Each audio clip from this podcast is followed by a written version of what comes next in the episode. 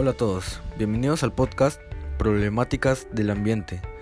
Hoy les estaré informando acerca de las acciones que realizamos o podríamos realizar para disminuir los efectos de la contaminación del aire en la salud y el ambiente.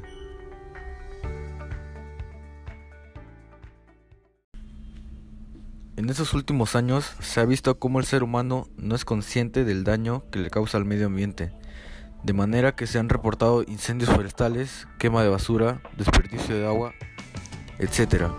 Es por ello que es hora de cambiar esto y revertir el daño que hemos causado al planeta Tierra en estos tiempos, mediante acciones que podemos realizar cada uno en nuestras casas, tales como no quemar basura, botar sus desperdicios en los lugares indicados, usar de manera correcta el agua electricidad, reciclar, etc.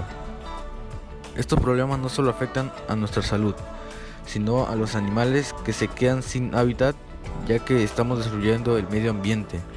Sin embargo, ellos no tienen la culpa, al contrario, debemos preservar la biodiversidad con la que contamos y valorar lo mejor posible.